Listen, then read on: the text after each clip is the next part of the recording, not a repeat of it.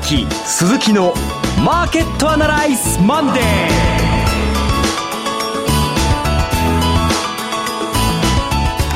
皆さんこんにちは。アシスタントの桜井彩子です。ここからの時間は岡崎鈴木のマーケットアナライズマンデーをお送りしていきます。パーソナリティは金融ストラテジストの岡崎良介さん。岡崎です。よろしくお願いします。そして証券アナリストの鈴木一之さん。こんにちは。鈴木和之です。よろしくお願いしますさてこの番組はテレビ放送局の BS12 チャンネル12で毎週土曜朝6時15分からオンエアしている岡崎鈴木のマーケットアナライズという人気投資番組のラジオ版です。週末の海外マーケット月曜前場の市況や最新情報はもちろんのことテレビ放送では聞けないラジオならではの話など耳寄り情報満載でお届けします。さて岡崎さん先週末は松山のセミナーにいらしてたんですよね。はい。楽しかったです。えあのお話した通り、えー、カツオの塩たたきを。美味しかったです、えー、ちょっとニンニクトッピングいっぱいかけすぎましたけど、えー、それとですね翌日午後からセミナーだったんですけどね。ちょっと時間が朝だったんでですね道後温泉まで。自然に乗って行ってきましたね。この自然にことこと、えー、揺られてですね松山城ぐるっと回るんですけどね。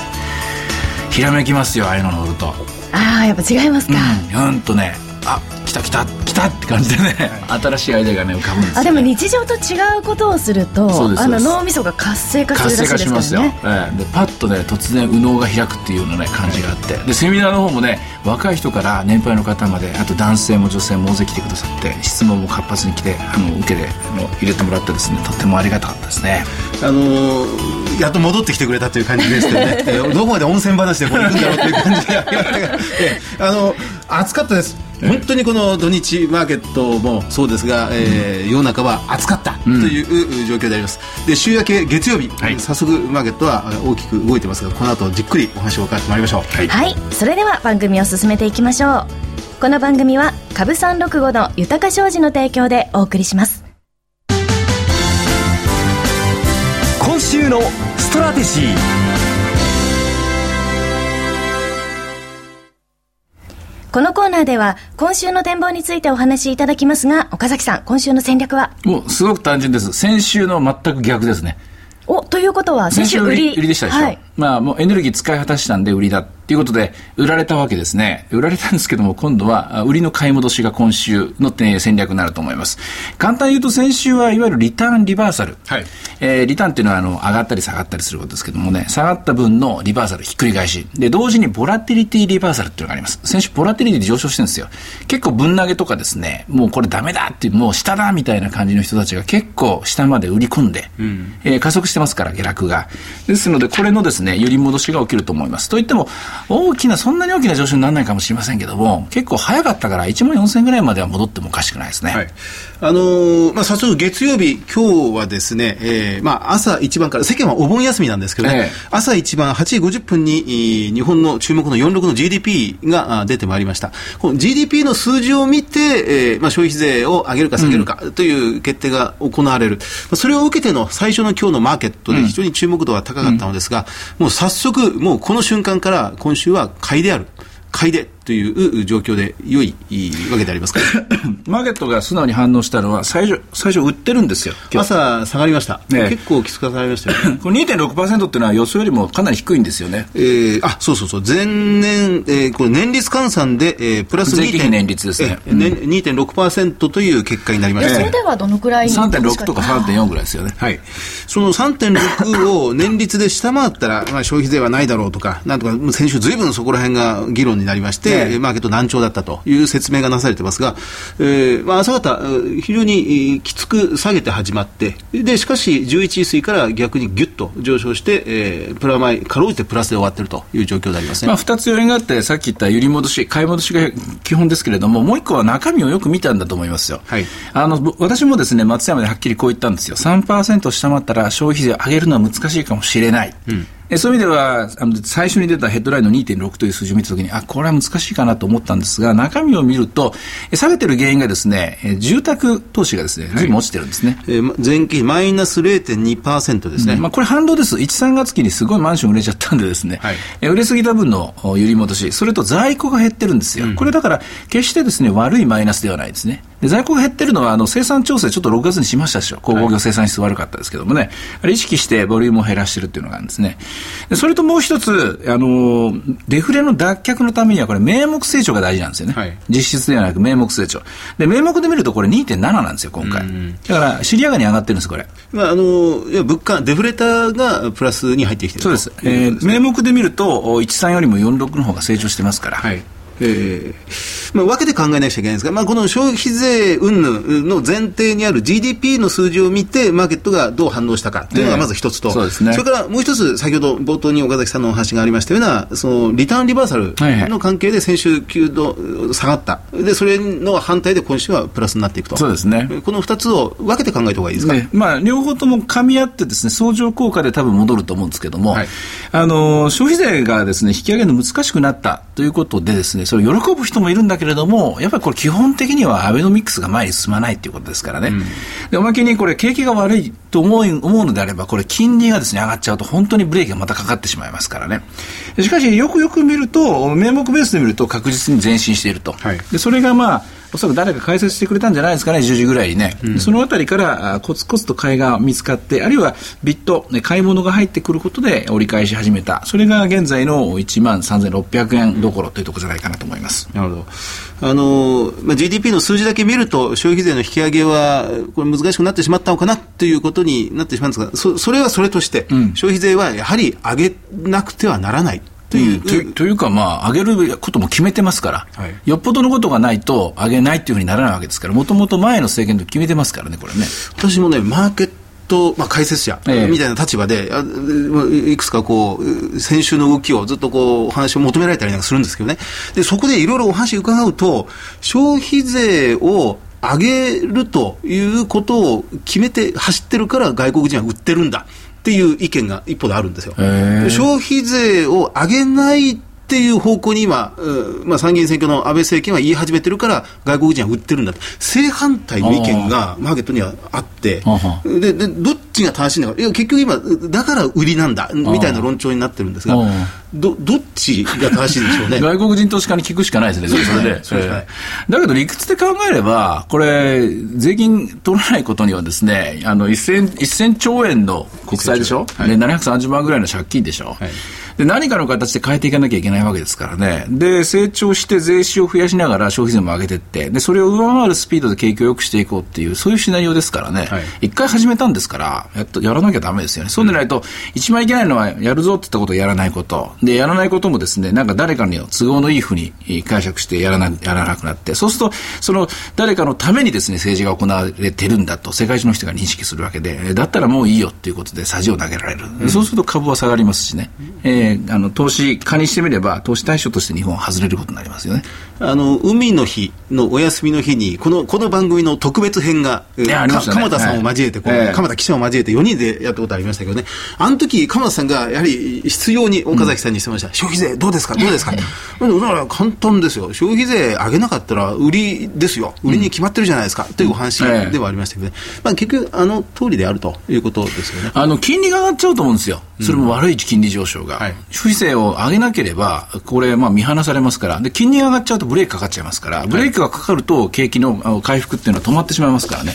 まあ、どこの、なんか、浜田先生とかいろいろ偉い先生がいろいろ言ってるかもしれないけれども、はい、私は違うと思いますね。あのまあ、先週末には日銀の黒田総裁のコメントなんかも出てましたよね、うん、あの金融政策決定会合後の論議の中で消費税引き上げを、まあ、擁護するような、発言を出したりして、日銀サイドでも、まあ、ちょっと越境行為なのかもしれませんが、消費税は上げるべきだ的なものを論調として出してきているようにも感じるんですが、うん、それでいいと思いますよ、別に別にそれにケチつけたり、それがそれだから株が下がるとか株が上がるとかっていう議論は、あんまりする意味ないような気がするんですけどね。なるほど。まあ、いずれにしろ、いずれにしろってちょっと脇に置いちゃいけないんですが、あの今週はあリターンリバーサルで、えー、買いの巻き戻しが入りそうだと。そうですね。いうことでありますね。うん、まあ、あんま難しい議論は置いといて、置いといて。それは最終判断は私ですなんてね、首相が言ってますけども、それはそうだろうと、あんた以外に最終判断する人、誰がいるんだと思うんですけれども、はい、まあ、それはそれとしといて、われわれは毎週毎週、今週はどちらだということをですね、はい、そこを必要に追いかけていきたいなと思いますね、うん、鈴木さん、一通りあの決算が出終わったと思うんですが、この辺はまとめて総括的には。はい、あやっぱりよかったたはずなんですよね。良いということを確認すべきなんですが、そのあまりにも、その、まあ、今年の5月ぐらいに見通ししていた企業の業績見通しが、会社サイドの見通しが非常に慎重で、一方で、ものすごい円安期待が強かったですが、アナリストサイドの見通しが強すぎて、このギャップがとても大きいのが現在なんですよね。で、そのまま企業は恐る恐る強めの数字を出したところで、アナリストサイドがもっと強い数字を出してますから、予想未達で売られるなんていう企業が続出してるっていうのが、今の様子のように感じるんですね。申し訳ないけど、アナリストもいい加減なもんでね、注文が欲しいからね、はい、あの強気で思ってる人にはもっと強気のことを言って、もっと買いましょうって言うんですよ、うん、申し訳ないけど、本当に証券会社のアナリストもピンからキリまでいましてね、はい、えー、どちらかというと、評価の低い人はそういう部類の 端っこを狙う人が多いですよね。で、あの、まあ、結婚センサスというものも、今、マーケットではすごく浸透し始めてますが、その、アナリストの予想値の平均ですから、高い予想、低い予想、全部鳴らしてみたものが相当高いものになってしまっているという状況に対して、企業は恐る恐る、まあ、あの、時間がもうちょっと経てば強めの数字を出してくるんでしょうが、今のところまだそこまで慎重になりきれない。っていう、そのマーケットと企業の声のギャップが、少し株式市場を頭を押さえてしまっているように思います、ね、早くアナリストのトラックレコード、誰か調べてほしいですね。この人は昔こういうことを言った。全然外れてたと。延々とそれを続けていくと、あの、淘汰されていきますから、本当の本物のアナリストが残ると思いますね。意外とアナリストの方って3年ぐらいでメンツが変わってしまったりするんです、ね、いや、受けないとかですね、お客さんの注文来なかったら、ね、みんな、役、あの、用ないですからね。会社も会社ということですかね。はい。はい、それでは、えっと、前場の指標、はい、主な指標ですね。はい。えー、日経平均、本当にカスカスですが、まあ、マイナスの厳しいところから全引けではプラス10銭。えー、わずか10銭ですが、かろうじてプラスをキープしている。というところは非常に、えーまあ、興味深いところであります。あとはボラテリティも、えー、ボラテリティもリバーサルですね、ちょっと落ちてきました、29.63日経平均ですね。はい。その業種はどうなんですか？業種はトピックス33業種のうちプラスが18あちょうど半々ぐらいですか。はい、えー、でマイナスが15 15ですね。15というところであります、えー、値上がりトップがゴム。それから非鉄空運、山の工業、保険、うん、まあ、ゴムというのはブリヂストンが非常に好調な決算を出して、まあ、先週、住友ゴムがちょっと悪かったので、急落したりなんかしたんですが、アメリカは分かるんですよね、やっぱアメリカなんですよね、今ね。はい、えー、ここが出てます。まあ、ただ、前場の動きの中で、この東証マザーズ指数がマイナス3.4%、まだきつい下げに直面していますね。これは一部の銘柄書でも。はい。えー、まあ、このあたりがまだ本調子ではないというところでありましょうか。はい。株三六五はいかがですか現在587円ですね。590、もうちょっと上なのかな ?592 円から602円やりってなってますけどね。最最高についたのは587円というところですね。はい、まあ、先週末とあんま変わってないですね。はい。えさて、いろいろ展望していただきましたが、この1週間の相場がどうなったかについては、土曜朝6時15分から BS12 チャンネル12で放送の岡崎鈴木のマーケットアナライズをぜひご覧ください。また、Facebook でも随時分析レポートをしています。以上、今週のストラテジーでした。それではここで、株365の豊か商事主催のセミナー情報をお伝えします。えまずは岡崎さんご登壇のセミナーです。え二つあります。えまず一つ、豊か商事特別経済セミナー in 横浜。タイトルは、円安株高をどう見る新時代の投資戦略で、講師陣は若林 FX アソシエイツ代表取締役の河合美智子さんほか、岡崎さん。え開催日時は9月21日土曜日、12時会場、12時30分開演です。会場は横浜プラザホテル桜の間。お申し込み連絡先は、豊か商事横浜支店、フリーコール0120-997-624。0120-997-624です。受付時間は土日祝日を除く8時から20時。こちらの詳細はラジオ日経のマーケットアナライズマンデーホームページに掲載中のバナーをクリックしてチェックしてください。横浜の皆さん、岡崎さんのお話を直接聞けるチャンスです。ぜひご応募ください。ね、今、ここまで使ってきた資料、え昨日からですね、はい、全面的に今改定中で。リニューアルですか、えー、はい。まあ今日の GDP と、で、それから第一四半期の決算終わったんでですね、全く新しい、えー、模様替えしたものでですね、えー、この横浜、その前に大阪もあるんですけどね、そのあたりから、はい、えー、新しいデータでですね、皆さんに、えー、プレゼンテーションしようと思っています。道後温泉でひらめいた。ひらめきました。新しいアイデアがここで もうご披露されるわけですか。これは行かないとダメですね。道後温泉まで行くといいアイデアが出てくると。そうなんですよ。3000年の歴史ありますからね。はい、そしてもう一つです。えこちらも豊か商事特別経済セミナー、今度は in 宇都宮ということで、はい、えー、セミナータイトル、えー、メンバーは横浜と同じです。えー、こちらもお話はそのリニューアル後ということで、で開催日時9月28日土曜日12時会場、12時30分開演です。会場は NOF 宇都宮ビル10階。お申し込み連絡先は、豊か商事宇都宮支店、フリーコール0120-997-365、0120-997-365です。受付時間は土日祝日を除く8時から20時です。宇都宮、北関東の皆さんもぜひ来てください。ということで、えー、まあ、セミナーに来ると絶対いいことありますからね。私さんの話をね。そうそうなんですかね、まあ、あのあの引き出しの隅から隅まで一応全部ですね、はい、お見せしますからね。はい、はい、ぜひ皆さん来てください。以上株三六五の豊か商事さんからのセミナー情報でした。続いては BS12 チャンネル12日からです。え次のリアルマーケットアナライズの開催決まりました。来月9月14日土曜日、東京茅場町にて無料の投資家セミナーを行います。リアルマーケットアナライズ秋の陣ということで、会場は東京証券会館8階ホールです。応募方法は BS12 チャンネル12日の岡崎鈴木のマーケットアナライズを検索いただきまして、番組ホームページからリアルマーケットアナライズ秋の陣の応募フォームにご記入いただくか、あるいは電話番号0120-953-255 953-255から通話料無料自動音声応答サービスにて24時間ご応募を受けたまっております。今回のセミナーの応募締め切り大変早まっておりまして、再来週の8月26日月曜日ということになっています。前回応募者多数のため、抽選で選ばれた方のみをご招待するセミナーとなっておりますので、今すぐご応募いただければと思います。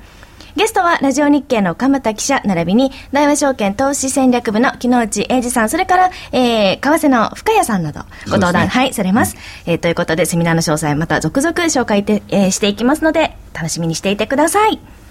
はいということで何かセミナーについては大丈夫ですか？あのセミナーは、はい、まあ、岡崎さんのセミナー、はい、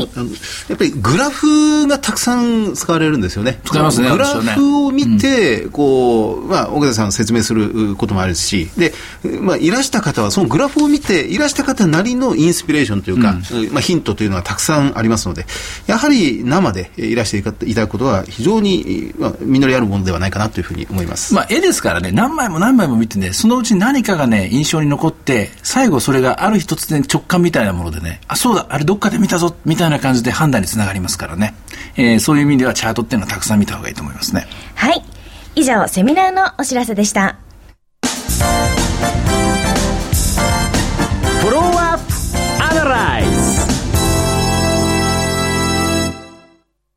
このコーナーでは先週放送の BS12 チャンネル12岡崎鈴木のマーケットアナライズについてお二人にレビューしてもらいます。はい。あの先週は為替の深谷さんに、お越しいただきまして、えーまあ、ドル円相場の見通しなどを詳しくお話を伺いました。